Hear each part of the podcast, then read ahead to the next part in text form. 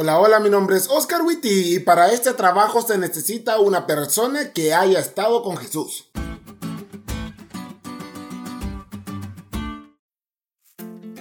Feliz semana, chavos. Hoy fue uno de esos sábados que no querés que termine y aunque sí, fue muy cargado, estoy muy contento de haberlo disfrutado. Y espero que hayas disfrutado tu sábado incluso más que yo.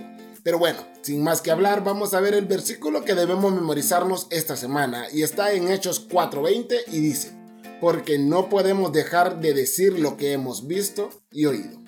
Si yo lo viví, nadie puede quitarlo de mi cabeza y por lo tanto nadie puede callarme. Esperamos que esta semana al pasar tiempo con Jesús nadie pueda callar tu voz. En 2015 escuché que en mi natal verde y hermosa Honduras, un grupo de universitarios se manifestaron por las condiciones imposibles que habían para poder encontrar empleo. Ridículos carteles buscando trabajadores decían que buscaban una persona de entre 18 y 20 años con 5 años de experiencia laboral. Y carteles como esos se encontraban en varias empresas. Ajá. Así como, pues. Obviamente las cosas cambiaron, gracias a Dios.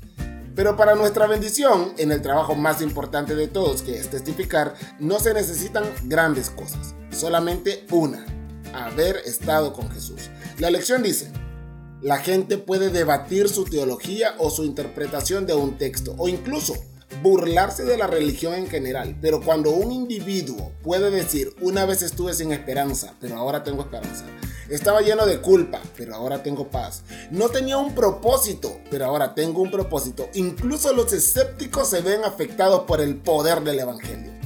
No necesitas ser un gran predicador estudiado. Con que conozcas a Jesús y hayas experimentado su grandeza, es suficiente. Porque Dios ha bautizado a más personas con un pescador sin estudios que estuvo con él que con doctores en teología que lo crucificaron. No necesitas estudiar teología para testificar. Para este trabajo, el haber sido testigo de su amor es suficiente para estar contratado. Por eso queremos retarte esta semana a que hagas una historia de Instagram en la que digas lo que Dios ha hecho en tu vida. Utilizando el hashtag yo testifico, vas a hacer un video de 15 segundos diciendo qué es lo que Dios ha hecho con vos y motivando a otros a creer en un Dios que hace maravillas como esa. Recuerda, la gente puede debatir la teología, pero nunca tu experiencia personal. Vamos a hacer el nombre de Jesús famoso.